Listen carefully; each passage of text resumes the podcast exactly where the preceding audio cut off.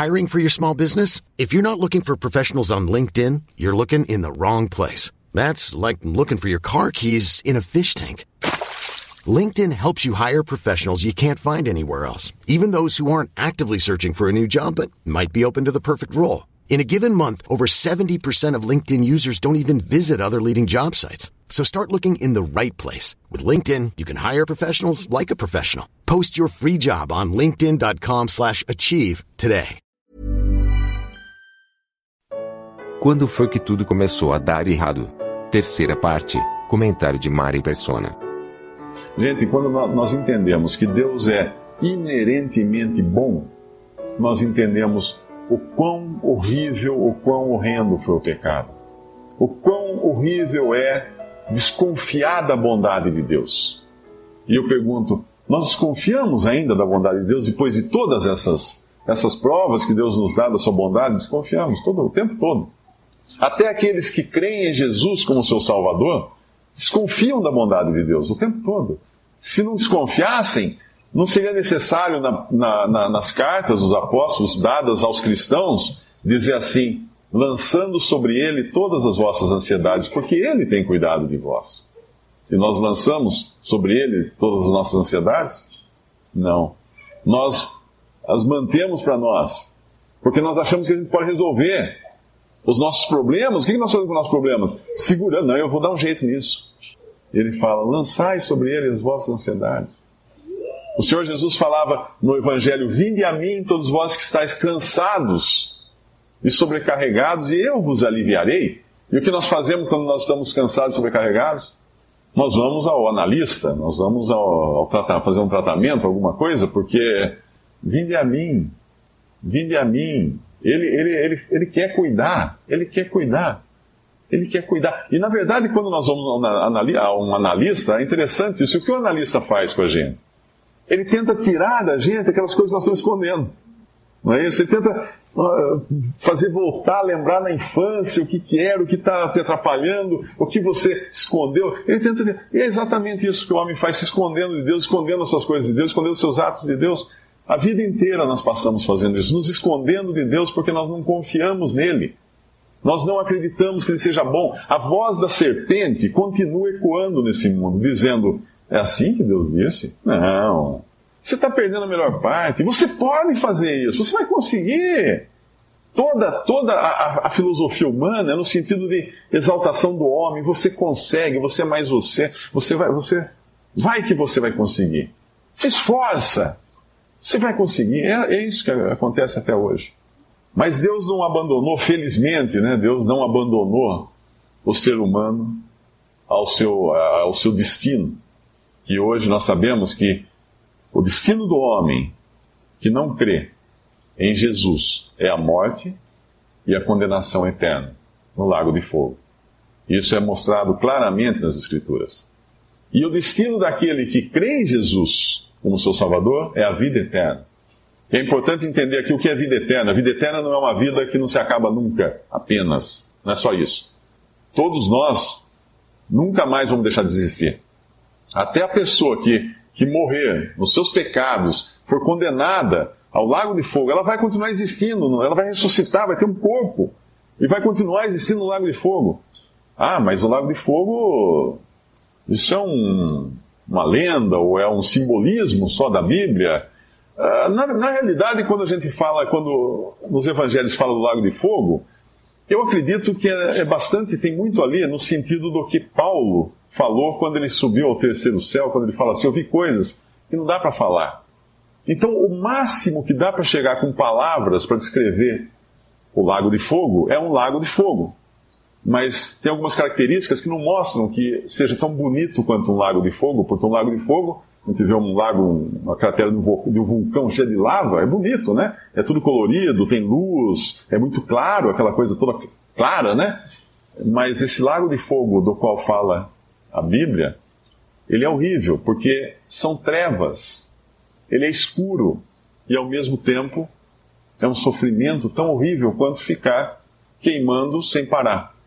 Agora, Deus não quer isso para o homem. Isso foi feito para os anjos que desobedeceram a Deus, e o homem está indo de gaiato, está indo de oferecido para o lago de fogo, porque Deus provê uma saída para isso.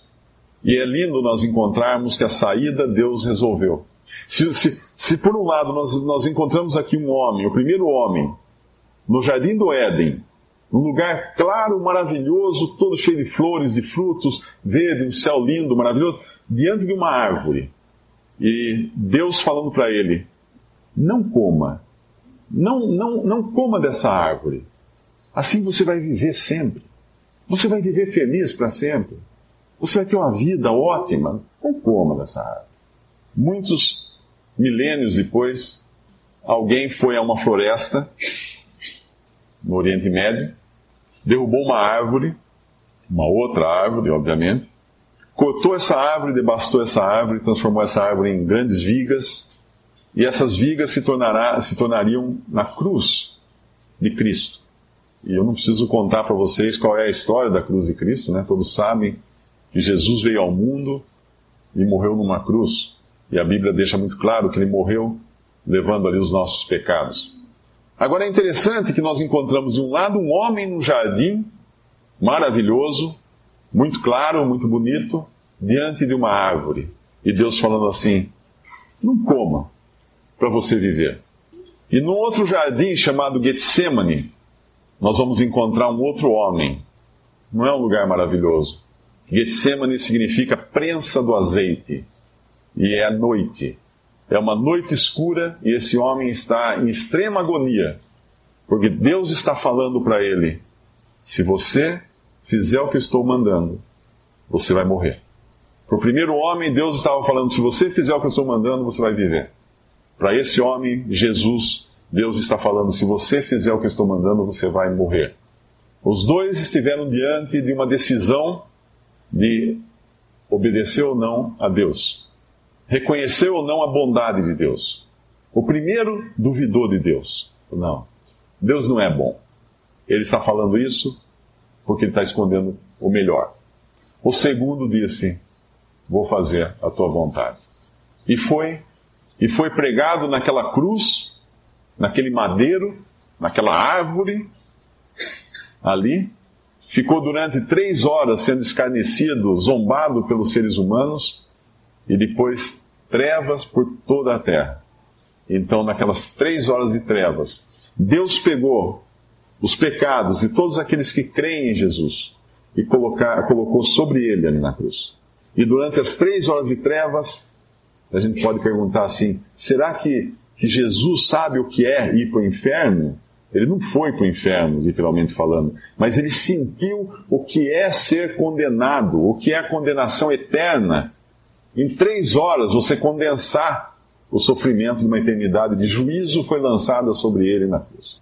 Se um dia o homem duvidou de Deus, da bondade de Deus.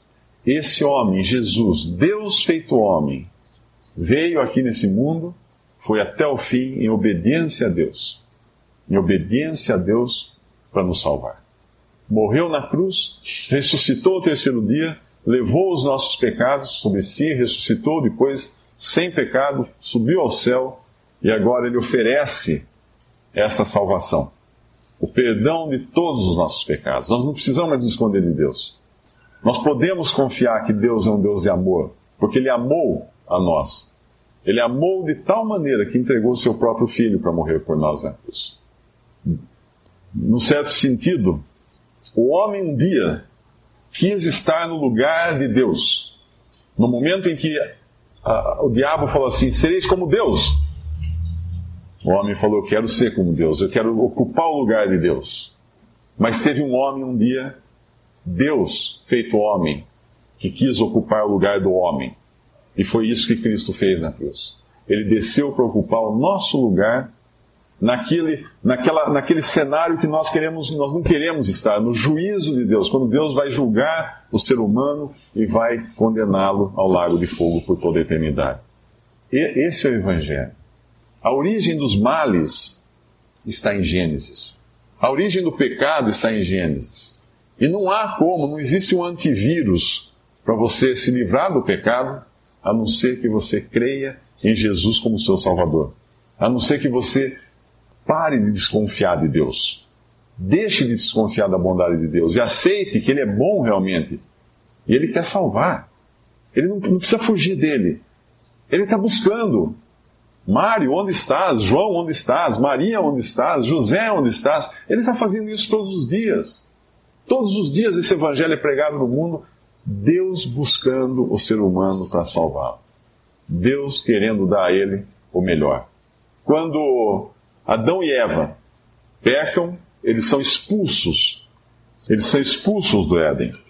No, versículo 23 do nosso capítulo 3 de Gênesis, os, uh, versículo 22. Então disse o Senhor Deus: Eis que o homem é como um de nós, sabendo o bem e o mal. Ora, pois, para que não estenda a sua mão e tome também da árvore da vida, uma outra árvore, e coma e viva eternamente, o Senhor Deus, pois, o lançou fora do jardim do Éden, para lavrar a terra de que fora tomado. E havendo lançado fora o homem, pôs querubins ao oriente do jardim do Éden, e uma espada inflamada que andava ao redor para guardar o caminho da árvore da vida. Se o homem, se Adão quisesse voltar para o Éden, tinha uma espada. Uma espada. Na Bíblia, a espada nos fala de juízo. E principalmente do juízo de Deus, porque a espada mata. A espada mata. Em Isaías, no capítulo 53 de Isaías, fala a respeito de Jesus que viria 700 anos depois de quando foi escrita essa profecia de Isaías, diz assim: Ele foi cortado da terra dos viventes. Alguém para abrir o acesso de volta a Deus, de volta à comunhão com Deus, de volta à árvore da vida, teria que passar pela espada do juízo de Deus. Ele foi cortado. Jesus, o Senhor, passou pela espada. Em, em, em Zacarias, apenas um versículo, não precisa ir lá se eu encontrar aqui, é, vai ser mais fácil. Em Zacarias, capítulo 13, diz assim: Ó espada, ergue-te contra o meu pastor e contra o varão que é meu companheiro, diz o Senhor dos Exércitos, e fere o pastor. Fere o pastor.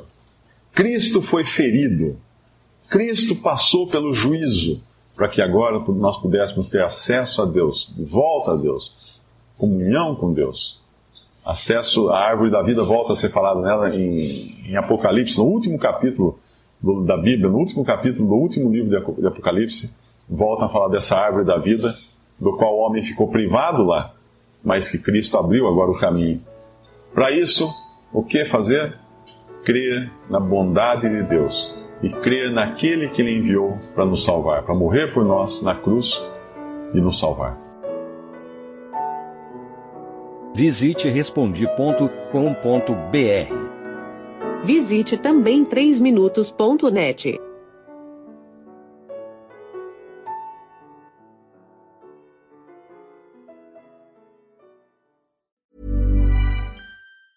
Ever catch yourself eating the same flavorless dinner three days in a row? Dreaming of something better? Well, HelloFresh is your guilt-free dream come true, baby. It's me, Kiki Palmer. Let's wake up those taste buds with hot, juicy pecan crusted chicken or garlic butter shrimp scampi. Mm. Hello Fresh. Stop dreaming of all the delicious possibilities and dig in at HelloFresh.com. Let's get this dinner party started.